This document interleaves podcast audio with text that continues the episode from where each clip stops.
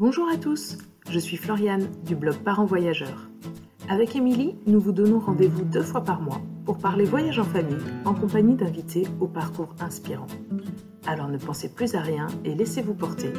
Bienvenue dans ce nouvel épisode. Salut les parents voyageurs, j'espère que vous allez bien. Je suis ravie de vous retrouver aujourd'hui en ce début du mois de mai avec un nouvel épisode qui va vous faire voyager un peu aux quatre coins du monde Aujourd'hui avec Marion, nous allons parler euh, famille multilingue, multiculturelle, voyage au long cours, voyage autour du monde, apprentissage, instruction en famille. Marion est un peu à la recherche euh, d'informations, d'astuces, de méthodes, de supports euh, pour euh, pouvoir continuer euh, l'instruction en famille auprès de ses enfants qui ont 4 et 5 ans et qui sont très très demandeurs d'apprentissage. Mais elle souhaite évidemment pouvoir poursuivre les apprentissages en plusieurs langues pour ses enfants. Et c'est là que ce n'est pas aussi facile que ça de, trouver des informations et des méthodes. Alors elle vous lance un appel si vous avez des astuces et des informations à partager euh, avec Marion, vous pourrez euh, retrouver euh, ses contacts donc dans les notes de l'épisode et sur le blog de Parents Voyageurs. Mais avant cela, je vous laisse écouter l'épisode et le parcours très inspirant de Marion et sa famille. Belle écoute Bonjour Marion, merci beaucoup d'avoir accepté l'invitation de Parents Voyageurs. Bonjour Floriane, bah, merci beaucoup de m'inviter. Euh, donc, euh, Marion, tu as pas mal de, choses à nous dire, je pense, sur le voyage en famille, sur euh, le thème de famille multiculturelle, sur le multilinguisme. on n'a pas beaucoup d'épisodes sur, sur ces sujets. On en a parlé déjà du multilinguisme avec, mm. avec Coralie, qui aussi avait plusieurs langues dans sa famille qu'elle essayait de maintenir auprès de ses enfants. Donc, euh, je pense que tu vas pouvoir ajouter une petite pierre à cet édifice euh, du multilinguisme qui n'est pas forcément facile euh, à faire vivre en famille, avec donc une petite couche supplémentaire de voyage au long cours. Voilà, donc tu vas pouvoir nous expliquer tout ça. Je pense que ça va être un épisode assez riche. Et donc, pour commencer, question traditionnelle, est-ce que tu peux te présenter, toi et ta famille? Bah Oui, merci beaucoup. Alors, je suis Marion, euh, j'ai 34 ans, je suis franco-autrichienne moi-même déjà de base. Euh, et j'ai déjà vécu donc dans le bilinguisme et dans la double culture. Mon mari est turc, on s'est rencontrés en Autriche. Et on a, il s'est naturalisé autrichien euh, de lui-même. C'est plus simple en Europe. Hein. Ensuite, et du coup, nous avons eu des enfants ici en Autriche et eux vivent, enfin, grandissent dans la culture franco française, autrichienne et turque. Donc voilà. Donc déjà de base, il y a un joli mélange. Voilà, et moi je ne parle pas le turc, je ne comprends pas non plus. Un tout petit peu, mais parce qu'il y a mes enfants. Attention, touche pas là, cours pas, fais pas ça, ça je sais. Donc vous habitez en Autriche, c'est ça? euh, Alors, jusqu'au début du voyage, on habitait en Autriche. On revient parce que pour l'instant c'est notre point de base, mais l'idée étant qu'à la fin du voyage au long cours, on décide de, quitter l'Autriche. On ne revient pas en Autriche. D'accord. Euh, et donc, vous êtes sur les routes depuis combien de temps? Depuis septembre 2021.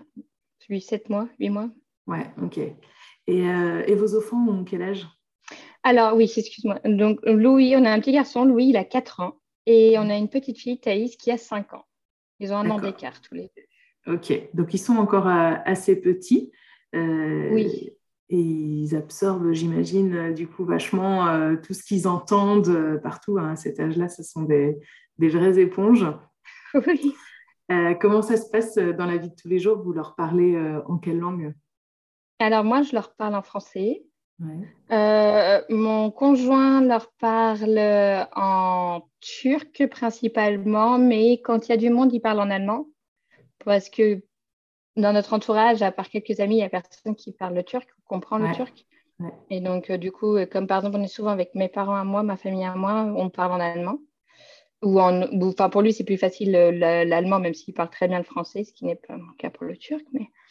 Donc voilà. Et, euh, et, entre nous deux, on parle allemand, mon mari et moi. D'accord. C'est notre langue à nous. Et du coup, on a essayé d'instaurer la langue de la. Quand on est à table ou pendant les repas, on parle allemand. On a droit de digresser vers le français si on veut, mais euh, parce que tout le monde comprend le français, mais en général, c'est l'allemand. parce que du coup, c'est notre langue commune à nous, à nous tous, à nous quatre. Et voilà, mais bon, c'est très difficile de s'y tenir. Ouais. mais c'est difficile de s'y tenir parce que du coup, vous switchez sur le français, c'est ça? Oui, alors c'est surtout pour moi en fait parce que moi j'ai l'habitude du coup depuis, je sais pas, je dirais mes 16 ans, depuis que je suis arrivée en, enfin la première fois que je suis arrivée en Autriche parce que je suis née en Autriche mais quand je suis revenue à Vienne à 16 ans, Vienne ça a toujours été un peu un point de base depuis mes 16 ans mais de long, enfin de loin plutôt. Et euh, j'étais dans un lycée français. Et en fait dans ce lycée français on parlait tous vraiment le français, on mélangeait les langues constamment et donc on appelait ça la langue du lycée et euh, un mélange de français, d'allemand et d'anglais, voire des fois l'espagnol. Et en fait, c'est la langue que je parle avec mon frère et ma sœur, avec mes amis que j'ai gardés surtout du lycée. Il n'y a que avec les personnes monolingues où j'arrive à parler qu'une langue. Mais sinon, je ne sais pas. Je n'ai pas ah. cette habitude. Même mes parents ont pris le pli, même s'ils n'aiment pas. Et donc, du coup, c'est pour ça qu'avec mes enfants, j'ai beaucoup du mal à leur parler qu'en français. Euh, c'est ma langue principale, surtout quand je m'énerve. Mais euh, je... en général, j'ai tendance à mélanger. D'accord. Mais et donc toi, tu as grandi en France. tu es né en Autriche, mais tu as grandi en France? Dans les deux pays. D'accord. En fait, je suis née en Autriche. Jusqu'à mes 4 ans, j'étais en Autriche. Après, je suis partie en France. On est rentré en Autriche, j'avais 7, 8, non, 8 ans. On est rentré en France, j'avais 9 ans. Je suis restée en France jusqu'à mes 16 ans. Après, je suis revenue en Autriche. Et j'ai quitté l'Autriche à 19 ans. Et après, euh, j'ai fait donc, mes études dans le système français. Mais là, euh, pendant mes études, j'ai fait un Erasmus en Angleterre, j'ai été travailler en Espagne et j'ai aussi travaillé et étudié au Mexique. D'accord, très bien, très bien. D'où peut-être, alors il y a un petit peu d'espagnol aussi, euh, du coup, qui vient se mélanger à tout ça, c'est ça? Euh, oui, bah là, quand on était justement pendant le voyage en cours, on était au Mexique, j'avais du mal à parler euh, en français euh, tout le temps enfant parce que du coup, j'avais l'espagnol qui me revenait. Et je rêvais en espagnol. Et puis en plus, ils allaient à l'école en espagnol. Donc pour moi, c'était. Je, je, mélangeais un peu tout. Et est-ce que tu peux nous, nous, raconter donc un petit peu ce qui se passe depuis 7-8 mois? Donc vous êtes en voyage. Euh, enfin, ou même plutôt euh, revenir un petit peu avant, quel a été le, déclic? Pourquoi, euh, comment ça se fait que vous êtes parti en voyage? Alors, bah, moi déjà, je ne sais pas rester en place. Ah. J'ai du mal. Jusqu'en 2012, j'étais jamais restée plus de 5 ans dans une ville. Donc, je ne connaissais pas. Et je voulais bouger. J'ai toujours dit que je voudrais faire un tour du monde. Comment, quand, je ne savais pas. J'avais même envisagé de commencer à le faire tout seul toute seule. Euh, bon, entre-temps, j'ai rencontré mon conjoint. ensuite, on a dit qu'on le ferait, mais bon, entre-temps, je suis tombée enceinte de ma fille. Puis juste après de mon fils, donc euh, bon, je me suis dit enceinte, c'est peut-être pas non plus très rigolo, enfin, mm. pas comme moi je me l'imaginais du moins. Et, euh, et, du coup, on avait dit qu'on partirait en 2020. Et puis bon, bah, 2020 est arrivé, ça n'a pas été possible en fait, c'était toujours à chaque fois une succession de non, ce ne sera pas maintenant. Et, euh, mais voilà, j'avais, j'ai mis du temps à que mon conjoint soit d'accord. Enfin, j'ai mis deux ans, mais au bout de deux ans, il était d'accord de, partir avec nous. Et à la clé, c'était un voyage en cours. Et ensuite, on déménage ailleurs. Et donc, euh, et donc voilà, et en fait, par euh, un pur hasard, enfin, un pur hasard, je ne sais pas, le jardin d'enfants des enfants a fermé on était en vacances au mois de juin en 2021, l'année dernière, et euh, on est en vacances, puis on découvre qu'il bah, y a quelque chose qui ne va pas, on ne sait pas, et puis au bout d'un moment, on découvre qu'en bah, en fait, ils vont fermer les portes. Forcément, en étant loin et en vacances, nous, on ne pouvait pas chercher une nouvelle crèche, et je ne voulais pas trouver une nouvelle crèche euh, juste comme ça. Parce que bon, ça se trouve, hein, si on veut.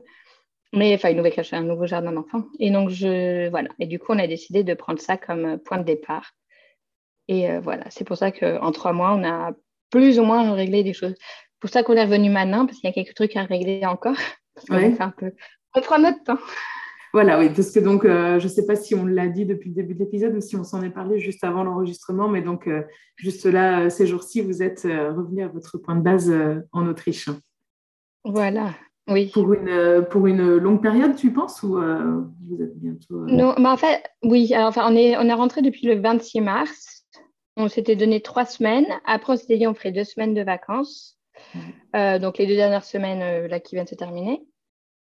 Euh, et, ensuite qu'on repartirait juste après. Bon, maintenant, là, on a décidé, vu que mon mari travaille, parce que voilà, comme ça a été décidé au dernier moment, on n'avait pas les finances totales pour pouvoir s'offrir ce voyage. Donc, mon mari a décidé de continuer à travailler 30 heures par semaine, remote. de loin. Et donc, du coup, il a quelques points à terminer à régler. Et, puis, il y a des collègues qui viennent de, de Corée du Sud, donc il s'est dit ce serait dommage de les rater. Donc, on a décidé que maintenant, on partirait aux alentours du 19 mai. Alors, la date exacte, ça peut changer encore, mais l'idée, c'est 19 mai, donc dans trois semaines à peu près. Mhm. En Océanie, ça pareil, on espère que ça marchera. Mais depuis, depuis, depuis qu'on est parti, en fait, on décide deux semaines avant où on part, donc euh, on verra bien. ouais, donc là, vous êtes super large, en fait, à peu près trois semaines. voilà, exactement. en fait, c'est un peu compliqué avec toutes les règles et tout. Enfin, et puis, l'idée du voyage long cours qu'on s'était dit, nous aussi, on, on, a un peu changé. Enfin, c'est c'est plus un tour du monde dans le sens où on fait pas le tour du monde, mais on voyage dans le monde plutôt. Hmm. Et euh, c'était de profiter. On n'a jamais cette chance de profiter. On n'a jamais cette chance d'avoir le temps. Et de se dire, bon, bah, j'ai envie de partir là maintenant, partons. Donc voilà, c'est ça aussi, on ne veut pas se mettre le stress. Et puis, bon, bah, si c'est plus tard, c'est plus tard. Ouais, mais tu as raison, hein, c'est, euh, moi je trouve que c'est vraiment le plus grand luxe euh, du, du, voyage au long cours, en fait, c'est qu'on prend le temps on est, et on décide qu'on a le temps de faire ce qu'on veut et d'aller où mm. on veut et, et d'être en famille, en fait, juste, euh, voilà. juste à quatre, euh, enfin, selon le nombre dans la famille, mais vous, vous êtes quatre, nous aussi. Euh, et mm. voilà. Et ça, c'est vraiment c'est la plus grande des libertés. c'est le plus grand luxe qu'offre le, voyage au long cours, je trouve. Oui, voilà, tout à fait. Ça, bah, nous, c'est pour ça qu'on a pu se baser comme ça que dans le sens de je veux voir tel pays, faire telle activité. On fera, on, voit pas grand chose du pays. Hein. Euh, le Mexique, on a fait que deux villes. On y est resté euh, six semaines. On n'a fait que deux villes. Mm. Donc euh, voilà, on voit pas forcément grand chose, mais bon, au moins, enfin, on, profite. Ouais, c'est ça. Et, toi, du coup, professionnellement, tu as quitté ton travail? qu'est-ce que tu fais? Alors du coup, bon, j'avais démissionné. J'ai arrêté fin juillet l'année dernière. Entre-temps, c'était un peu le, chaos dans ma boîte. Euh, enfin, en fait, je, travaille je travaillais dans une euh, organisation, euh, comment on dit, NGO, une, une, ONG. Une, ONG Voilà, une ONG, merci. Caritas, alors je ne sais pas si c'est connu en France. C'est un peu comme le secours catholique, on va dire, entre guillemets. Et j'étais contrôleur de projet là-bas. Et donc, euh, je l'ai quitté un peu abruptement. Et euh, quand je suis partie, mon grand chef n'était pas là. Il avait pris trois, mois de vacances, donc euh, du coup, il n'était même pas au courant. Et donc, après, quand je suis revenue pour lui dire au revoir, ils m'ont dit, bah, si tu veux, tu peux continuer. Il y a un statut spécifique en Autriche où on travaille un certain nombre d'heures. En fait, il ne faut pas dépasser un montant de 450 euros, je crois. Et en fonction de combien on gagnait avant, ça te dit combien d'heures tu fais par semaine. Et euh, ils m'ont dit si je pouvais pour au moins terminer quelques projets que j'avais commencés parce que du coup, je les laissé un petit peu en plan. Donc j'ai dit oui. Et j'ai fait ça jusqu'à fin novembre, mais après j'ai arrêté parce qu'en fait, je travaillais la nuit, puisque c'était moi, c'est moi qui m'occupe des enfants pendant le voyage. Vu que mon mari travaille 30, euh, heures par semaine, c'est beaucoup. Et donc, euh, je travaillais la nuit et me couchais à 1h du matin et me réveillais à 7h du matin avec deux petites boules d'énergie. J'avais du mal. Je, je peux le comprendre. donc voilà. Donc, j'ai fait ça jusqu'à fin novembre. J'ai mené mes projets à bien et après, euh, je n'ai pas continué parce que j'ai dit que c'était pas. Même si ça me manque, hein, ça me manquait énormément. J'aimais beaucoup ce que je faisais. Euh, puis moi, enfin, j'ai l'impression d'être utile, quoi, parce que du coup, on est aidé pour les projets. Là, actuellement, ils travaillent beaucoup pour l'Ukraine, donc euh, c'est vrai que mmh. c'est très intéressant. Donc voilà. Ok. Et euh, donc, c'est vrai que hum, ton, conjoint donc, travaille 30 heures par semaine. Euh, bah, c'est presque un temps plein, enfin, en tout cas du point de vue de la France, vu qu'on est à 35 heures. Euh, donc, c'est quand même beaucoup. Quoi. Ça ne laisse pas autant de temps que ça dans, dans, la journée pour, euh, pour faire autre chose. Comment vous vous organisez du coup quand vous êtes euh, sur les routes, quand vous êtes en voyage? Euh, Alors jusqu'à maintenant, parce que là, c'est possible qu'on ait un, nouveau programme, enfin un nouveau planning de journée, mais jusqu'à maintenant, c'était en gros, il travaillait jusqu'à 2 heures de l'après-midi. Ouais. Et après, on était opérationnel tout de suite. Quoi. On partait. Ouais. Donc ça nous permettait encore de faire des activités. Et ça, c'était quand même pas. Enfin, quand on a été aux îles Canaries, tous les après, on, allait faire des randonnées, monter des volcans. Donc, c'était pas mal, quoi. Euh, après, pour lui, des fois, c'était un peu dur parce qu'au Mexique, il fallait qu'il se réveille à 4h30 le matin. Ah oui, parce qu'il a besoin d'être en contact. Euh. Oui, il a beaucoup de meetings et voilà, malheureusement, il a des horaires fixes. Donc, il a, beaucoup de, de, Zoom et de choses comme ça. Donc, il y a des trucs qu'il peut faire plus tard. Mais euh, beaucoup de choses, oui, enfin, on va dire au moins 25 heures, c'est fixe, il est obligé de faire voilà. Il travaille sur quatre jours en plus. Donc, euh, c'était le deal. Et voilà, donc euh, c'était dur. Là, c'est ça bien d'être en Europe parce que au moins, il se réveille à 7 h et il finit à 2 h. Ouais. Donc, voilà. Après, c'est vrai qu'au Mexique, du coup, euh, le jeudi, il terminait plus tôt. Quoi. Vu qu'il commençait à 4h30 et qu'il travaille jusqu'à 2 h. Ouais. Le, jeudi, au moins, je crois que vers 10-11 heures, il a fini. ouais, mais bon, après, il devait être un petit peu décalqué, non, quand même, de se lever pour bosser à, à 4h, 4h30 du mat. Euh, oui, oui, bah, c'était un rythme à prendre, mais après, il ne sait pas se coucher tôt. Donc, bon, c'était. Enfin, il pouvait aller au lit tôt, hein, si vous voulez, mais euh, vu que le soir, on ne sortait pas, enfin, avec euh, nos petits bouts, on ne sort pas non plus mm. jusqu'à 4 h du matin. Ouais. Et voilà, du coup, mais bon, il s'est un couche tard, donc voilà, il a, il a pris le pli, quoi. D'accord. Après, c'est sûr, il se posait, il faisait la sieste sans problème. Ouais, bah oui, ça ne m'étonne pas. Et donc là, tu dis que peut-être le rythme va changer? Oui, alors parce que là, on envisage de partir en Australie, en Nouvelle-Zélande, et là, du coup, euh, il travaillerait le soir. D'accord. Donc, en fait, on aurait toute la journée. Il commencerait à partir entre 4 et 6 heures de l'après-midi. Et du coup, euh, ça serait des horaires euh, comme ça. Mais bon, c'est encore à, définir. Et donc là, ça changerait un peu le rythme parce que donc jusqu'à maintenant, c'est moi, du coup, le matin, il fallait que tout soit prêt pour qu'à 2 heures, on soit vraiment parti. Quoi. Mm. Donc, que les enfants aient fait l'école le matin que chacun ait eu à manger euh, petit-déj, euh, midi, parce que bon, du coup, euh, alors je ne suis pas du tout le principe femme au foyer, mais bon, là, j'étais hyper opérationnelle, je lui ai apporté son petit déjeuner, son déjeuner, comme ça, j'étais sûre qu'à deux heures, on partait, quoi. C'était aussi mon choix, donc voilà. Et, mais du coup, c'est vrai que le matin, je m'occupais de tout. Ouais, ouais, ok. Et alors, justement, euh, les enfants, donc, euh, du point de vue de l'école, donc ils ont 4 et 5 ans, donc ce n'est pas encore euh, des programmes hyper stricts ou hyper poussés, j'imagine. en tout cas, en France, ce n'est pas trop le cas. Hein. La maternelle, c'est assez, voilà, c'est beaucoup de découvertes, de jeux, etc. Par rapport à, à l'Autriche, par rapport à ce qu'ils faisaient au jardin d'enfants, qu'est-ce que ça te, qu'est-ce que ça te demande à toi? Bah, en fait, euh, comparé au jardin d'enfants, enfin au kindergarten ici en Autriche, euh, la France, c'est de la vraie école. Hein. Ils apprennent, machin. En Autriche, euh, l'enfant jusqu'à 6 ans, rien, quoi. Il faut pas le forcer, il faut pas, enfin, doit pas être assis, il doit rien, enfin, voilà, il doit juste apprendre à être en communauté, ce qui est déjà quand même pas mal important, je trouve. Mais voilà, et, puis apprendre la langue, du coup. là, ce serait l'allemand, mais rien du tout. Il n'y a aucune aucun apprentissage à proprement parler euh, intellectuel, si on peut dire. Enfin, je oui, oui, même pas oui, Genre en France, ils apprennent déjà un petit peu à dénombrer, au moins jusqu'à 10. Euh, enfin, tout au cours de la, de la maternelle, ils apprennent à tenir un stylo, ils apprennent euh, en fin de grande section, ou même pendant la grande section, ils apprennent déjà quelques lettres. Ils apprennent, oui, souvent ils connaissent l'alphabet avant de rentrer en CP, quoi. Donc, mm. Donc voilà, alors qu'en Autriche, pas du tout.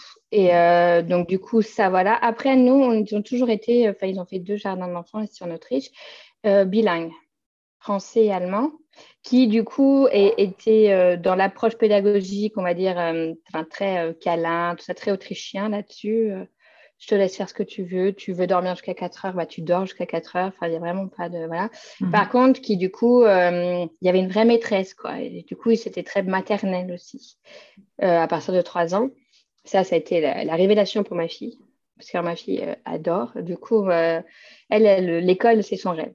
c'est pour ça qu'on a dit qu'on rentrerait pour qu'elle soit en CP en septembre 2023 parce que voilà, elle veut aller à l'école, elle adore ça c'est du formel, du voilà. Et euh, donc, du coup, c'est ça le problème. C'est que j'ai deux enfants qui adorent l'école, qui veulent vraiment du formel, des exercices et des problèmes. et bien entendu, moi, je suis la meilleure des profs, ça va de soi. Bah, donc, c'est un peu comme toutes les mamans. donc, du coup, c'est un peu compliqué. Et, euh, et, donc, voilà. Et du coup, euh, bah, ma fille, en fait, elle sait déjà lire et écrire. Ah, parce oui? qu'elle demande ça. Elle demande ça en fait. Et, euh, Mais après, j'ai deux élèves, hein, donc j'ai beaucoup plus de temps. Oui, oui, bien sûr. Mais euh, elle, elle, demande ça. Et ça, moi, j'étais pas préparée à ça. Donc, c'est un peu, un peu difficile aussi. Mais euh, voilà. Et du coup, moi, je fais que le, je fais que le programme français parce que c'est que ce que moi, je connais. Mmh. Et du coup, c'est, bah là, voilà, justement, là où revient le truc, c'est très difficile pour l'allemand. Et alors, le turc, moi, je ne peux rien faire. Je n'y connais rien. Donc, euh, Il parle très bien les trois langues, il n'y a pas de souci. Même si mon fils, du coup, on, arrête un peu l'allemand sans des fois s'en rendre compte et il le perd un peu vite. Ma fille, elle, parle les, trois langues euh, super bien, euh, très bon niveau, parfait, euh, très joli langage en plus, étonnamment. Et, donc voilà quoi. Et, mais du coup, c'est vrai que je bloque sur le français. Moi, après, je me dis une langue à la fois pour apprendre à lire et à écrire, hein, parce que si on mélange tout. Ben, oui, oui, c'est vrai que ça peut un peu compliquer euh, les histoires. Mais quand tu dis qu'elle sait lire et écrire, c'est dans une langue en particulier ou euh, déjà plusieurs? Le français. C'est le français. Parce que voilà, c'est ce que moi je lui ai appris. Oui. Euh, et voilà, après, là, on va bientôt, quand je, je considérais que ça serait bien assis, je voudrais qu'on passe à l'allemand. Oui. Mais voilà, du coup, pareil, parce que moi, du coup, c'est. L'allemand, pour moi, est une langue orale, c'est pas une langue écrite j'ai fait ma scolarité dans le système français et euh, je parle l'allemand sans problème, mais euh, l'écrit, euh, c'est très difficile. Même mon père a mal aux yeux quand il lit mes messages. et pourquoi? C'est parce que tu fais des, du coup des fautes d'orthographe? Oui, parce que malheureusement, j'ai appris le français, enfin l'allemand comme les Français. Et ça m'a, je me suis très vite ennuyée. Et en plus, j'avais une prof qui ne m'aimait pas parce que, voilà, quoi, petite autrichienne qui se disant c'est tout, alors que j'ai jamais dit quoi que ce soit. Je ne connaissais, je savais que le parler, mais je ne connaissais pas les bases de la grammaire. Et euh, donc, voilà, du coup, euh, ça m'a vite dégoûtée. Donc, euh, je sais le parler, je sais le lire. et voilà, après, il y a, y a pour m'écrire, m'aider à écrire. Ouais. donc, voilà quand, tu, euh, quand on a commencé à, échanger euh, sur Instagram, c'est comme ça qu'on s'est euh, rencontrés, tu évoquais un petit peu justement des, difficultés, enfin, où tu cherches des infos pour comment faire vivre en gros la multicularité, la multiculturalité, la multiculturalité et le multilinguisme de ta famille pendant le voyage, en gros en faisant l'école à la maison. C'est ça un petit peu. Oui, mais même pas que. Enfin, je ne sais pas, c'est, je trouve c'est très difficile. Déjà, je trouve quand euh, il y a deux langues dans la famille, c'est déjà très difficile de, de, faire vivre ces deux langues. Mm. Trois encore plus, surtout que moi, je ne parle pas la troisième. Et puis en plus, quand on est en voyage, après, bah, il y a les, les, autres langues qui se réajoutent. Et, euh, et après, c'est vrai que nous, en tant que parents, on a tendance à la facilité. Et c'est vrai qu'actuellement, c'est l'allemand qui en pâtit le plus, parce que même si nos enfants l'entendent toujours, parce que nous, on se parle en allemand, bah, mon mari leur parlera turc et moi français. Et on, met un peu l'allemand de côté. Donc là, euh, depuis janvier, j'ai autorisé la... qui regarde des, dessins animés, parce que j'étais totalement contre. et, euh, mais bon, les, voyages en avion sont très utiles. Hein. Enfin, là-dessus, ça, ça, ouvre l'horizon. Dans tous les sens du terme. et donc voilà, et là, du coup, c'est vrai qu'on essaie de, de, forcer ce qu'ils regardent en, en allemand beaucoup de choses en allemand. Euh, mais je ne sais pas euh, comment faire parce que c'est vrai que j'ai l'impression du coup de les, élever, enfin de les éduquer dans le français. Ce qui, ce qui me va très bien aussi, c'est une très jolie langue. Et puis bon, moi, c'est sûr que je me rapproche plus du français qu'autre chose. Mais euh, j'ai peur que les autres langues en pâtissent parce que c'était une des raisons pourquoi on les avait mis au moins dans, un, dans des jardins d'enfants bilingues allemand-français pour que justement ça, ça, continue bien. Et en plus, on avait la chance, sur moi dans le premier, qu'il y avait des, euh, comment on dit ça, des personnes qui s'occupaient des enfants qui étaient aussi turcs, qui du coup leur parlaient aussi en turc. Donc ça, ah c'était un super avantage. A, en Autriche, la, la, la communauté turque est très présente. Donc euh, voilà. Et donc ça, c'était vraiment super. Donc, euh, puis ma fille adore les langues, elle, rêve d'apprendre le bosniaque. Le bosniaque. Donc euh, voilà, du coup. Euh, oui, Mais euh, comment, comment elle a eu cette idée? C'est une petite fille de 5 ans. ne pense pas spontanément, normalement, enfin, d'habitude, au bosniaque. oui, non, c'est vrai. Après, dans le dernier jardin d'enfants ils étaient, il y avait beaucoup de, de, de cultures, beaucoup de, de, nationalités. Et il y avait un petit garçon qui était, qui, qui était bosniaque, ou, ou parlait le bosniaque, je ne sais pas trop. Enfin bref, il parlait le bosniaque, ça c'est sûr. Et euh, elle, elle, elle, a adoré. Quoi. Puis bon, elle aimait bien aussi le petit garçon. Ça a fait quelque chose.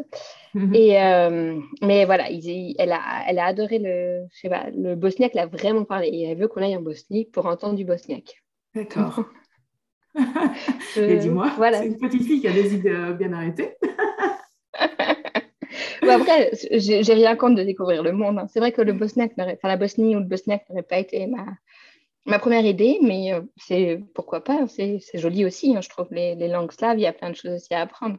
Ouais, non, mais je trouve que c'est extraordinaire. En fait, c'est une anecdote qui est trop marrante. Et, euh, et c'est, génial, c'est tout à fait parce qu'elle elle baigne en fait dans un, dans un milieu euh, multiculturel depuis toujours. Et donc, elle, euh, c'est tout à fait normal finalement de, de demander ça et de s'intéresser à des langues qui, bah, du point de vue de, de, ses parents ou de, voilà, d'une personne un peu lambda, n'aurait jamais pensé.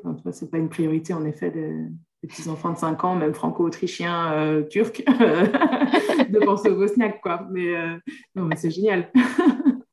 oui, oui, ça, c'est vrai que. Donc euh, voilà, mais du coup, c'est vrai que moi, là-dessus, je, bloque un peu parce que je ne sais pas comment faire. Parce que bon, c'est ça aussi, je n'ai pas envie de, de, la bloquer dans son élan d'apprendre. Ouais. Mais j'ai peur que si on mélange tout, après, parce que moi, je, je, me rappelle de moi, j'ai eu un peu du mal. On est rentré en France, commencé euh, la moyenne section, je crois. Ouais, voilà, je commençais la moyenne section. Et j'ai eu du mal avec. Et du coup, j'ai arrêté de parler l'allemand pendant huit ans. Parce que ça, dans ma tête, ça se mélangeait trop. Quoi. Et euh, voilà, alors qu'elle, je pense qu'elle a les capacités pour, pour, apprendre le bosniaque en plus. Et euh, du coup, je, je, me dis, c'est dommage, mais je ne sais pas comment faire. Quoi, parce que mon, mon, père est prof de langue. Mais pareil, lui, il m'a dit, nous, on fait une langue à la fois. quoi. Et là, euh, en voyage, bah, malheureusement, il faut peut-être que je mélange un peu plus, mais je ne sais pas. Je suis, là, j'avoue que je suis un peu perdue. C'est voilà, parce que j'ai plus ce soutien de, du jardin euh, d'enfants bilingues. donc, euh, Mais sinon, tu vois, déjà, je pensais pour l'allemand, enfin, et peut-être même pour le bosniaque, parce que, parce que les enfants bosniaques doivent bien apprendre leur langue d'une manière ou d'une autre. Euh, est-ce que tu n'as pas essayé de trouver euh, bah, des, manuels scolaires en fait de la petite enfance de, de, ces pays-là? Et puis euh, et puis comment malheureusement non. C'est ça le problème, c'est que malheureusement non parce qu'il n'y a pas de il y a pas de c'est pas comme parce que justement là on a essayé de on a réussi à la à la faire en IEF pour l'année prochaine en Autriche parce qu'à partir de 5 ans c'est obligatoire l'école en Autriche pour apprendre la langue, pour apprendre l'allemand. Donc, la dernière année de, jardin d'enfants est obligatoire. Et euh, moi, je, m'étais dit, bon, bah, je prends le, barème français, enfin, comme les, euh, les livrets scolaires qu'on a, les bulletins de notes, et un peu l'adapter au système autrichien. Et puis voilà. Et non, surtout pas, parce que l'enfant n'a pas, il n'y a pas de, il n'y a pas d'apprentissage à proprement parler, en fait, honnêtement. C'est ça qui est très compliqué.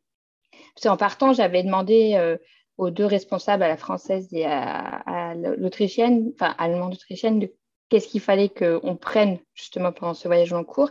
Et elle, elle m'a dit, bah, il n'y a rien, enfin, à part parler la langue, il n'y a pas... Euh, et puis tout ce qui, ce qui, va de soi, quoi. Enfin, apprendre à être en communauté, euh, partager, euh, savoir dire quand c'est trop pour soi, enfin, s'occuper de soi et individuellement et en communauté, quoi. Mais il n'y a rien d'autre. Donc c'est ça aussi où j'ai beaucoup du mal et j'ai je... En plus, comme on ne sait pas dans quel système scolaire on la mettra au CP, enfin, je veux pas qu'il y en ait une qui se retrouve en arrière. Et là, je je sais, je sais pas trop comment faire. On lit beaucoup en allemand, hein. on mhm. lit en allemand, on parle, mais bon, à part ça. Euh. Oui, mais du coup, déjà, euh, je trouve, enfin, lire, euh, lire dans la langue, c'est déjà énorme, en fait. Je me souviens que Coralie, qu'on a, que Émilie avait interviewé sur le sujet, ça passait vraiment beaucoup par les livres pour, euh, pour euh, voilà, consolider une langue et puis apprendre le vocabulaire. Parce qu'après, ce n'est pas tout de, savoir former des phrases, mais c'est vrai que apprendre du nouveau vocabulaire, c'est hyper important. Et tu parles pas de tous les sujets tout le temps, euh, juste dans le cercle familial. Donc voilà, il y a besoin de, de, s'ouvrir sur d'autres sujets pour, pour pouvoir enrichir sa connaissance de la langue. Et, et, si tu fais comme, comme ta fille, elle est, elle est quand même très demandeuse, euh, bien, enfin, d'apprendre, et même euh, de mm. manière assez scolaire, de ce que j'entends. Euh, bah, tu vois, enfin, je sais pas, en Allemagne et en Autriche, à partir de 6 ans, quand il rentre à l'école, il doit bien avoir aussi des, méthodes. Et alors, bon, après, ça l'a fait prendre un petit peu d'avance, quoi. Mais oui, oui, oui, ça, c'est ce que je me suis dit. Enfin, j'ai un peu commencé à regarder, mais c'est vrai que c'est pas euh, ouais c'est après il faut, faut, que j'arrive aussi à sortir moi de mon et pourtant hein, je suis pas je, suis peut-être la moins française quoique non mon frère est encore moins français que moi dans ma famille mais ma sœur a, très le système scolaire français dans sa tête moi déjà moi et pourtant j'ai tendance encore à vouloir trouver des cahiers comme en France bon après c'est parce que ma petite le demande comme ça mais euh, je... C'est oui, oui, après, c'est vrai qu'il faut que j'essaie de trouver un truc au moins qui adapte, quoi. Qui s'adapte. Je... Ou des cahiers de vacances, tu vois. Je ne sais pas si ça existe en Allemagne et en Autriche, ce genre de choses. Surtout pas. Ah non Surtout pas. C'est vrai qu'en France, on adore ça, hein. les cahiers de vacances. Euh, on, est, on, est, dans un système scolaire très, très traditionnel où les enfants restent assis toute la journée derrière leur table et ils écoutent ce que le professeur dit. Euh, mm. Mais après, au Mexique, c'est pareil, parce que du coup, on les a mis dans des, enfin, on les a mis une semaine dans une euh, preschool américaine quand on était à Boston. Et ils étaient après deux semaines au Mexique dans une école quand on était à San Miguel de Allende. Au départ, c'était une semaine et ça leur a tellement plu qu'on les a mis une deuxième semaine. Et en fait, au Mexique, euh, c'était comme l'école, comme la maternelle que nous connaissons. D'accord. Et euh, ça, ma fille, euh, ils ont un cahier, ils ont des crayons, waouh, on peut s'asseoir, il y a une table. Enfin, c'était vraiment, elle, était, elle a adoré. Ouais. elle fait, ah, moi, je veux une école comme ça, quoi. Bon, je sais pas si l'école sera pareille ailleurs, mais voilà. Et ça, c'était vraiment, elle a, c'était son truc, quoi. Après, c'était plus simple. L'espagnol se rapprochant du français, c'est quand même plus facile à comprendre. Oui, oui, oui, c'est vrai. Oui, parce que du coup, là, elle a, elle a, ils ont commencé un petit peu à toucher à l'espagnol, du coup, euh, au Mexique, quoi. Oui, oui, oui, au Mexique et aussi quand on était à Lanzarote. Enfin, c'est, par exemple, c'est rigolo. Mon fils, il comptait jusqu'à 50 en espagnol, mais en français, euh, ça s'arrête à 15. Non, à 20. Et encore, il saute le 14-15, quoi. Donc. Euh. oui, bon, il a 4 ans. Comment ça se fait qu'il s'est compté jusqu'à 50 Bah après, il suit sa sœur en fait. Parce que sa sœur a appris à compter jusqu'à 50 et du coup, ils ont, comme ils ont un an d'écart, ils font quasi tout pareil. Bah là, on est... il va apprendre à lire maintenant.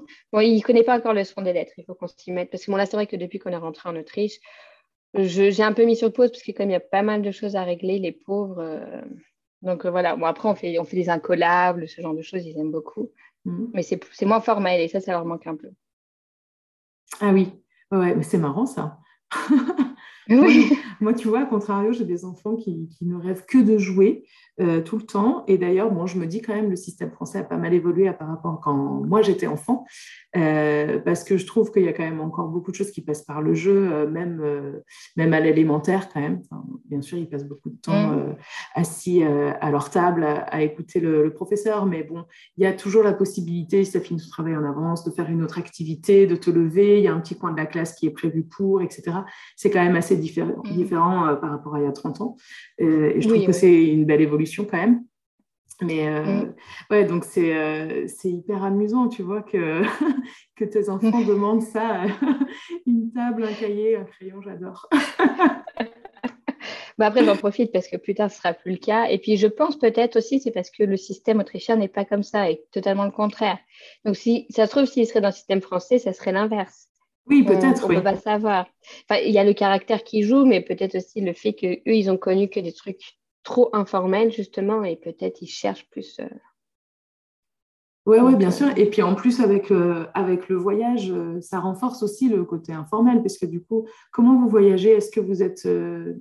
vous louez des appartements? Enfin, comment ça se passe? Ou vous êtes sur la route ou, Parce que ça peut renforcer, tu vois, si tu changes tout le temps d'environnement, ça renforce encore plus le côté informel parce que tu fais là, là où tu peux, quoi. Oui, euh, ça dépend. On fait un mélange de tout. par exemple, euh, on, euh, à Lanzarote, on est resté cinq semaines au même endroit.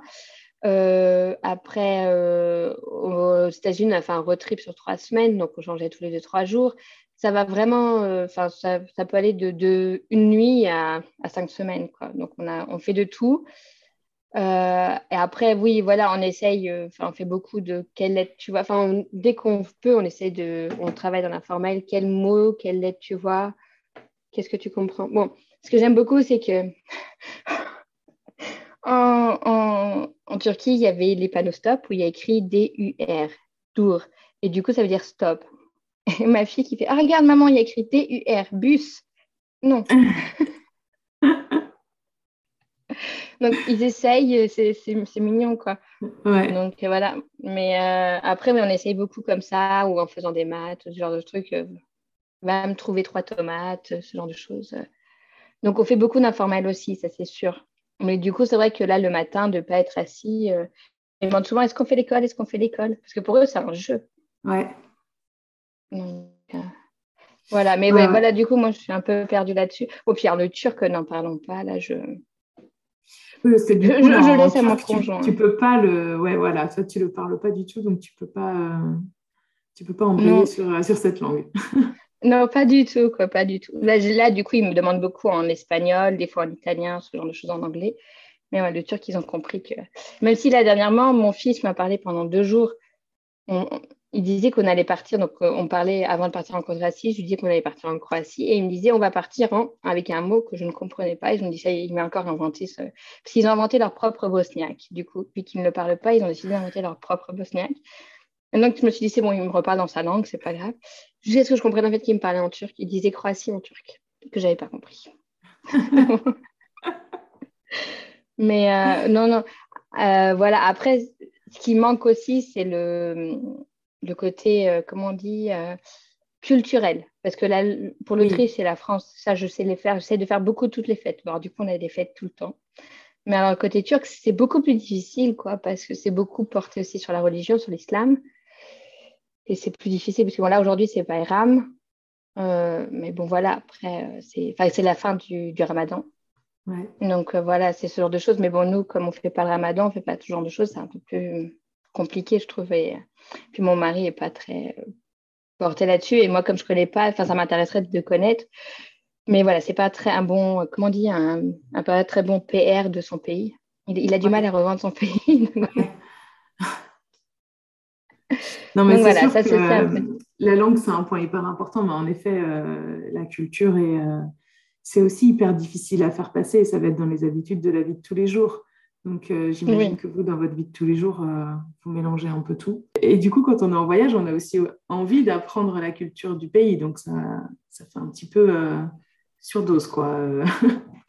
beaucoup, beaucoup de, de, ouais, de, choses à apprendre, à, intégrer. Est-ce que vous essayez vraiment, quand vous êtes dans un, dans un autre pays, d'apprendre les us et les coutumes des, des habitants? Oui, oui, oui, ça oui. Après, bon, on a fait des, pays qui n'étaient pas trop difficiles au niveau des cultures. Enfin, les États-Unis, on y a été pile poil euh, pour Halloween. Ouais. Donc, euh, ça, par contre, même mon mari, hein, lui, il était waouh, parce que c'était son premier vrai Halloween pour lui. il n'y a pas d'âge. Euh, moi, après, je, me rappelle, justement, je voulais être Halloween pour les enfants. Moi, ils avaient, du coup, là, ils avaient 3 et 4 ans quand on est mm. J'avais six ans, moi, quand j'ai fêté mon, vrai Halloween aux États-Unis. ça, a été, enfin, j'ai adoré, parce que mon cousin, ma tante et mes cousins cousines y étaient.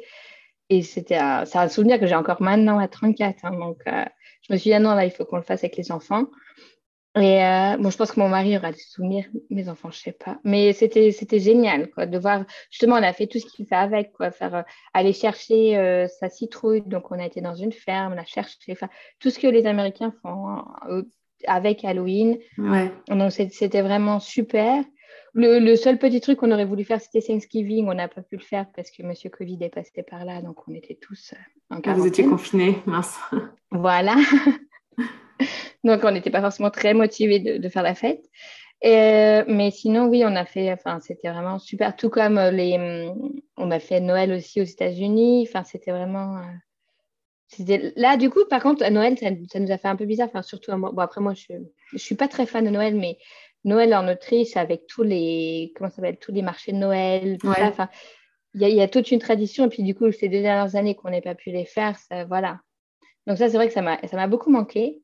Mais euh, sinon, non, de faire Noël à l'américaine, c'était vraiment super sympa. Il y a tout un tas de trucs qui vont avec, qui, qui est vraiment super. Euh, on était ensuite euh, au Mexique pour euh, les, rois mages. Donc, eux, ils ont une couronne des rois. Alors, c'est. Comment dire C'est très joli. Pas pareil au goût. en plus, moi, j'avais pris un truc jambon Philadelphia avec du truc sucré par-dessus. Donc, c'était. Voilà pourquoi pas hein. c'est, bon, mais c'est non on l'a fait en plus ils mettent plein de fèves donc tout le monde était ravi. Ah oui. Donc il n'y a personne qui est, qui, lésé, c'est ça qui est bien. Euh, la chandeleur aussi, donc euh, eux aussi le fait. En Autriche, on ne fait pas la chandeleur, par exemple. la chandeleur, on l'a fait aussi. On a essayé de faire des tamales, c'est des, hum, euh, de la pâte de maïs avec de la viande ou des légumes intérieurs dans une feuille de banane. C'est typique au, Mexique avec un chocolat chaud spécifique. Ça, on ne l'a pas fait parce que moi, je me suis dit que ça passerait pas trop pour les enfants. Mm. Parce que le chocolat pour les pays mayas, tout ça, c'est très important. Et pareil, la, la Saint-Valentin. Alors au Mexique, la Saint-Valentin, c'est euh, la fête de l'amitié avant tout. Et donc à l'école, ils étaient à l'école en plus pile poil. Moi, je, savais que c'était la fête d'amitié, mais je ne pensais pas que ça serait à ce point-là à l'école. Ils ont eu des bonbons à gogo. J'ai l'impression d'avoir un à nouveau. on a eu des bonbons pendant un moment encore. Mm. Et tout le monde s'offre des bonbons et tout. Et c'est vrai que nous, ça, si j'avais su, j'aurais donné aux enfants aussi. Quoi. Bon, après, nous, on s'est rattrapés, on a offert des petits gâteaux très chiens. Mais euh, donc voilà, ça, c'était vraiment pour eux. Enfin, et puis tout le monde fait les câlins et tout. Donc c'était vraiment super cool. Quoi. C'est de faire cette fête, surtout cette fête au Mexique, je trouve, parce que c'est là où ça a le plus de signification je crois qu'aux États-Unis aussi, les, les petits, c'est aussi un peu une fête de l'amitié dans les écoles parce qu'ils donnent des cartes et tout ça un peu à, plein de copains. Euh. Ça, ça peut aussi, oui, c'est vrai que. Bah après, là, au Mexique, c'est aussi entre amis, quoi. On s'invite aussi entre amis. Enfin... Ah oui, oui, d'accord. Même les adultes entre amis. Euh. Oui, voilà. Bah, moi, je me rappelle, euh, bah, il y a dix ans de ça, parce que justement, j'ai vécu au Mexique il y a dix ans, et c'était pareil, on avait passé toute la journée entre amis, entre copines. Et euh, on s'était fait un, resto de, fou, enfin vraiment des trucs super quoi. Donc, euh, donc voilà. Non, non, après, euh, oui, on essaye, mais en plus, on rajoute les notes par-dessus, enfin en tout cas les autrichiennes et les françaises.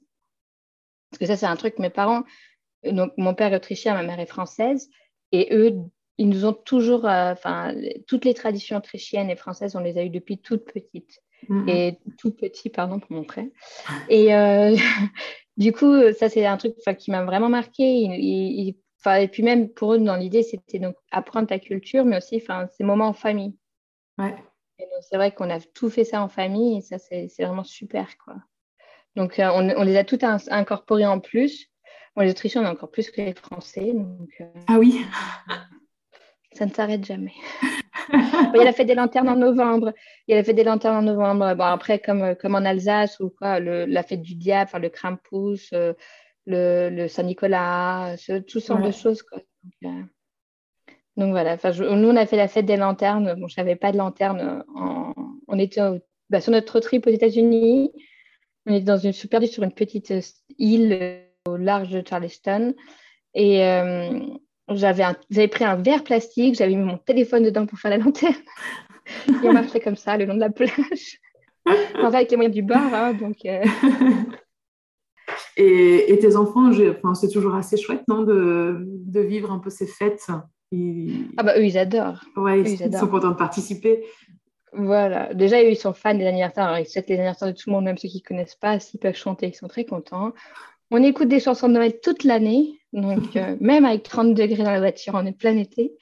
Donc, non, non, eux, ils adorent, eux, au contraire, enfin, tout ce qui est fête, tout ça, c'est vraiment leur, enfin, c'est, leur dada. Bon, après, ils ont 4 et 5 ans, donc forcément.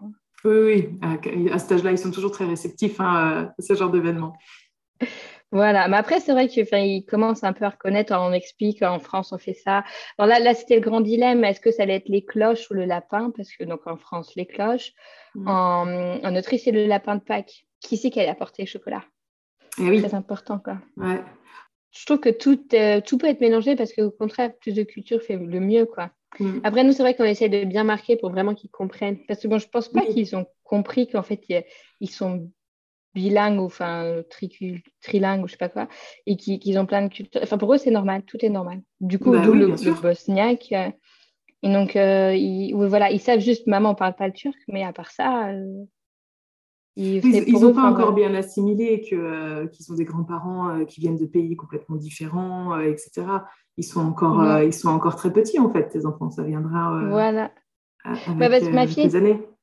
Oui, voilà. Ma fille était persuadée d'être anglaise parce qu'elle parle anglais. Enfin, elle connaît quelques mots, hein, elle ne parle pas, mais... Bah, je, parle anglais, donc je suis anglaise. Donc, si je parle bosniaque, je suis bosnienne. oui, bah écoute, non, enfin, ça marche pas trop comme ça pour l'instant. pour elle, voilà, c'est pareil, la, copine de mon frère est turque, mais non, mais elle est anglaise, elle parle anglais. Oui, bon, bah alors. Euh. oui, mais elle parle aussi turc comme papa. Donc voilà, pour eux, c'est voilà, une notion encore que.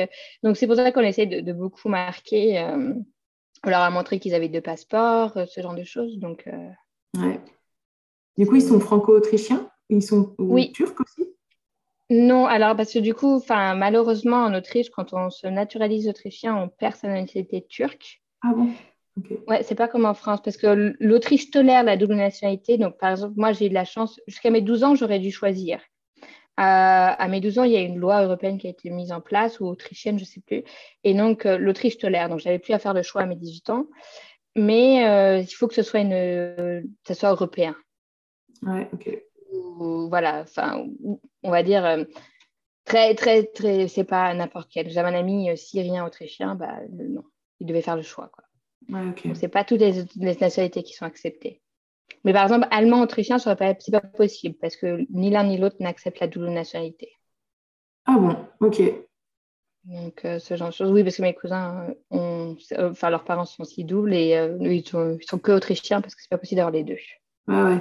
Donc, du fait que, euh, que ton conjoint, du coup, il a perdu sa nationalité turque, il, il, est, seulement euh, officiellement euh, autrichien, donc tes enfants ne euh, peuvent pas bah, récupérer de nationalité turque en fait.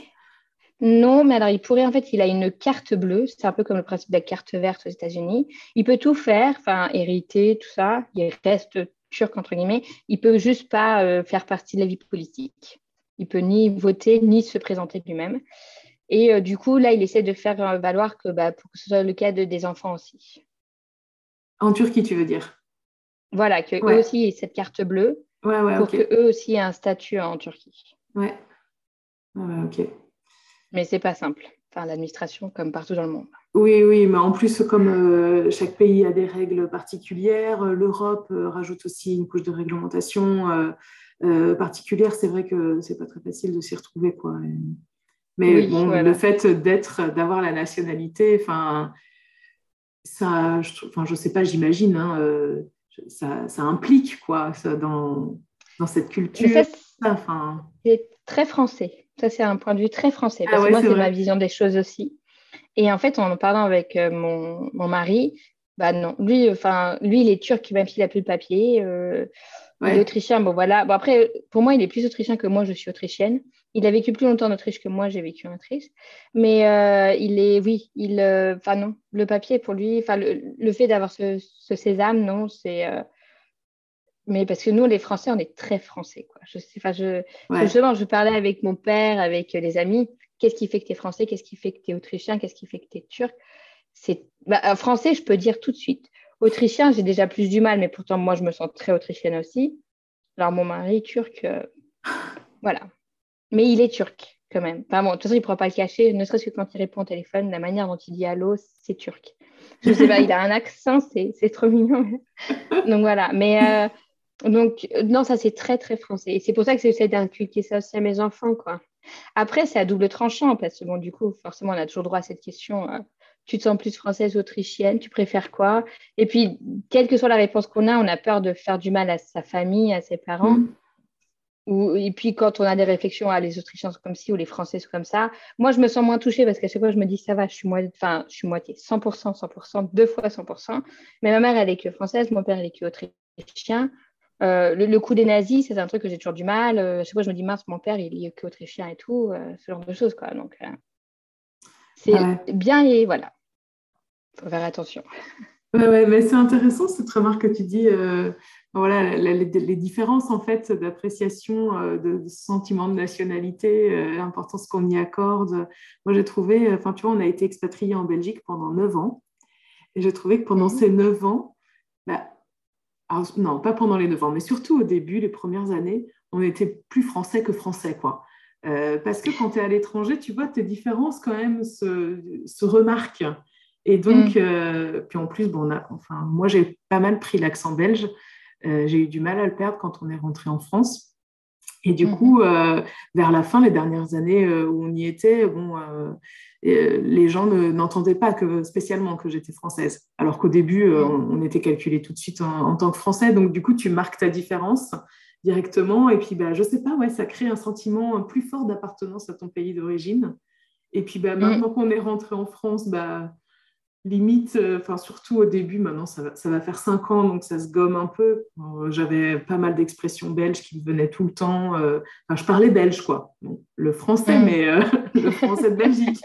et, du coup, j'avais l'impression, enfin oui, cette différence, du coup, je la marquais en France, bien que j'étais française, mais et enfin voilà, je trouve que quand on part dans un pays étranger, voilà, le, le sentiment d'appartenance à ton pays d'origine est plus fort, quoi.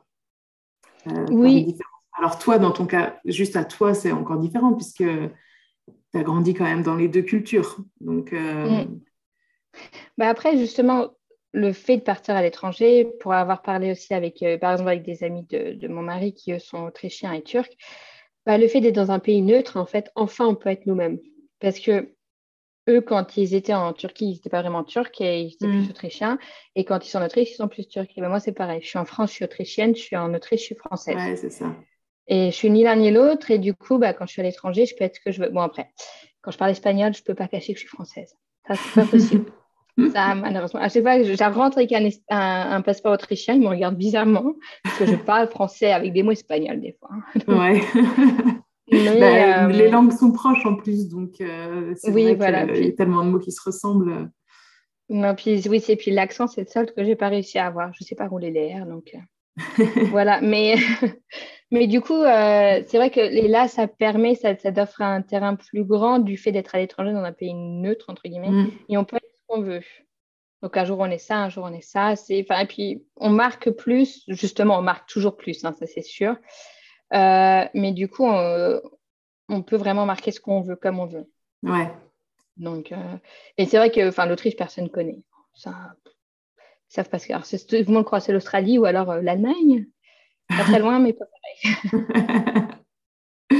Et euh, qu'est-ce que je voulais dire? Est-ce que vous avez déjà une idée? Tu nous as dit qu'à la fin de votre voyage au long cours, enfin voilà, votre période euh, de voyage, quoi, euh, vous ne reviendriez pas vous installer en Autriche? Vous savez où vous voulez aller? Non, c'est bien. L'Europe, c'est sûr. Parce que du coup, on ne sera pas loin de ma famille. Ça, pour moi, ce serait important. Et on ne sera pas loin de la Turquie aussi pour la famille de, Sinan, qui est quand même très important aussi. Euh, je ne me vois pas vivre parce que là, euh, enfin, j'ai vécu au Mexique, tout ça. C'est très bien, mais j'ai quand même besoin d'un minimum de. où on me comprend un peu plus. Enfin, les cultures sont différentes. Mais du coup, le choc est moins grand parce que déjà, du fait d'avoir deux cultures et puis avoir même trois dans ma famille, c'est déjà du mal. Donc, c'est en plus, on m'en rajoute trop. Et alors là, je pense que j'ai peur de me perdre. Euh, après, on ne sait pas, justement, on veut le meilleur pour nos enfants. Quelle scolarité? Française Autrichienne, non. Euh, allemande, non plus. Enfin, allemande, si. Si c'est couplé avec du français, oui. Mais je ne sais pas. On a vu des écoles. Enfin, j'ai eu un coup de cœur pour l'île de Lanzarote. Alors, je regardais des écoles tout de suite. Est-ce qu'on peut pas. J'aimerais bien, en fait, une école où il y a plusieurs langues, mais pas euh, français avec 4 heures d'allemand et 4 heures d'anglais. Je voudrais vraiment que c'est chaque matière dans différentes langues. Mm-hmm. Donc, il y en a à Lanzarote, il y en a à Madrid. Euh, après, voilà, il faut voir financièrement qu'est-ce qui est possible. Sinon, le système français, euh, mais avec plus accès, je ne sais pas, dans le. Enfin, moi, j'avais fait un truc perforce, un peu comme le Montessori. Le matin, chacun va à son rythme. Ce que je me dis pour ma fille pourrait être pas mal parce qu'elle qui aime bien apprendre, elle peut apprendre vite. Donc voilà, ce serait un peu. On ne sait pas. L'Allemagne, l'Espagne, la France, ce ne sera pas la Turquie, pas l'Autriche, mais euh, après, on ne sait pas. Et tu dis pas l'Autriche à cause du système scolaire? Oui, et puis bon, j'ai fait le tour, en fait. Je connais ah oui, oui tu as besoin de ce changement. Voilà, ça fait dix ans que je, suis arrivée, je suis rentrée en 2012 du Mexique. On a quitté en 2021, donc presque dix ans. Bon, je suis toujours là, mais je considère que c'est des vacances. Ouais. Euh, je, voilà, je, non, j'ai besoin de découvrir quelque chose de nouveau. C'est sympa, c'est très joli. Euh, Vienne, après, c'est comme toutes les capitales comme Paris, c'est très joli sans les Parisiens, sans les Viennois. Euh, je ne me verrais pas habiter ailleurs en Autriche, de toute façon. Enfin, je viens d'Innsbruck, mais je ne me verrais pas retourner.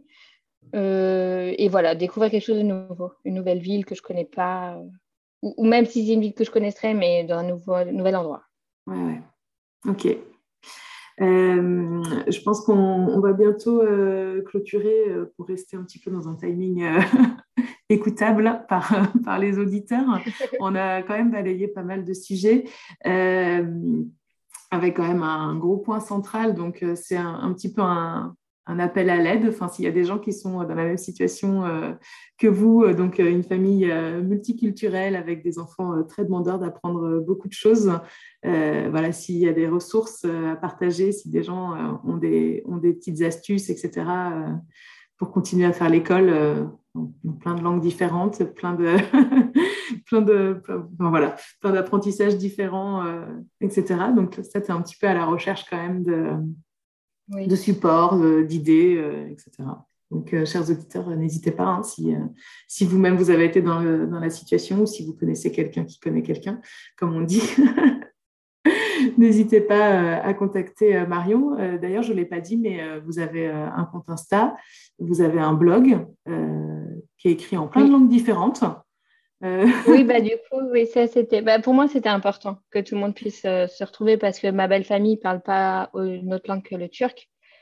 Euh, donc voilà, j'ai des amis qui ne parlent pas qu'espagnol ou français. Ma, ma, famille aussi, pareil, c'est plus français qu'autre chose ou allemand. Donc, j'essaye le, plus possible.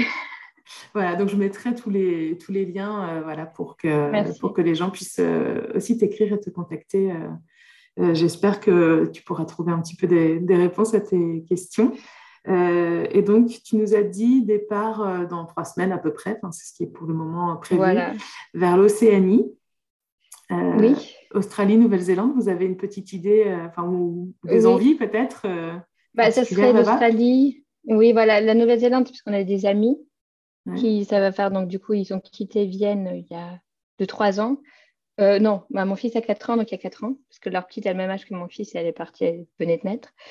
Et du coup, on aimerait bien les voir. Et euh, puis, on voudrait faire l'Australie. Donc, on s'est dit, si on est en Australie, on fait la Nouvelle-Zélande. On, a décidé de faire l'hiver. Pourquoi pas? Ça va être sympa. Après, voilà, c'est des pays, enfin, il faut avoir le budget. Donc, en hiver, c'est toujours plus abordable. Et puis, ce serait sympa de voir justement sans trop de monde. Et normalement, ils rouvrent aujourd'hui. Donc, euh, ça serait super cool. Ouais. C'est vraiment en profiter. Et l'Australie, après, on voudrait faire justement Perth et Darwin, des endroits où les gens vont pas souvent. Parce que mm. c'est ça, en fait. En, aux États-Unis, on a découvert des endroits où personne n'allait, à part euh, les Américains. Et c'est vraiment, vraiment génial, quoi, en fait, de découvrir. On veut, veut, faire ce qui n'est pas forcément dans les guides. Ouais. C'est maintenant qu'on peut le faire, parce que les vacances, après trois semaines, on peut faire. Euh, on peut cocher tous nos points sans souci, quoi. Et là, c'est maintenant le moment de pouvoir les faire, quoi. Mm, mm. Donc voilà, on espère L'Australie, euh, l'Australie, c'est tellement grand, euh, c'est vrai qu'il y a moyen de se retrouver assez seul en dehors des sentiers battus. Et il y a moyen aussi d'avoir euh, des températures assez douces, même pendant cette période hivernale, hein, dans le nord du pays. Voilà, bah, c'est pour ça. Darwin, c'est pour ça. On va un peu quand même. Par contre, pour la Nouvelle-Zélande, couvrez-vous bien. oui, oui, là, on s'est bah, dit que ça ne va pas trop changer. On a 12-15 degrés en ce moment, pluie, vent ce sera pareil. On ne sera pas dépaysé, ça ira. Ouais. bon, bah écoute, super. Un grand merci, Marion, euh, pour ton témoignage. Euh, et puis, j'espère que voilà, il y a, y a, des gens qui vont, qui vont prendre contact, euh, qui, voilà, vous pourrez échanger sur, sur les questions qui, qui, te préoccupent un peu. Je vous souhaite une belle continuation, de beaux voyages, de belles découvertes en famille. Bah, bah, en tout cas, un énorme merci à toi. Ça m'a fait très plaisir de te rencontrer aussi, hein, autre que par message. Et merci beaucoup de m'avoir donné une voix un peu cassée quand même. merci beaucoup. Et puis, bah, euh, j'espère que vous faites bonne chance pour la suite de votre podcast, en tout cas. Merci. Merci. À bientôt. À bientôt. Au revoir. Encore une fois, un très grand merci à Marion d'avoir pris le temps euh, de témoigner euh, pour le podcast de Parents Voyageurs. Euh, bon, moi, j'ai trouvé que c'était une histoire quand même euh, assez dingue. Euh, cette famille multilingue, multiculturelle, avec déjà trois langues à la maison, qui part sur les routes à la découverte de, de nouvelles cultures, de nouveaux paysages. Merci vraiment beaucoup Marion. J'espère que cet épisode vous a plu à vous aussi, qu'il vous a fait voyager. Et si vous avez des bonnes astuces, des idées pour aider Marion à continuer à faire vivre donc le multilinguisme au sein de de, sa famille et notamment la langue allemande qui est un petit peu plus difficile euh, à faire vivre euh, et à, maintenir chez ses enfants de 4 et 5 ans, eh bien n'hésitez pas, je mets dans les notes de l'épisode ainsi que sur l'article du blog, je vais mettre donc euh, le lien vers le compte Instagram de Marion et vers son blog. Donc sur Instagram, il s'appelle Signon Production Signon, ça s'écrit S-I-N-I-O-N. D'avance, un grand merci pour elle. Et puis si cet épisode vous a plu, comme d'habitude, vous connaissez la chanson, n'hésitez pas à en parler autour de vous, à mettre 5 étoiles et un petit commentaire sur votre plateforme de podcast. Ça nous aide à gagner en visibilité. Un grand merci à tous et à très bientôt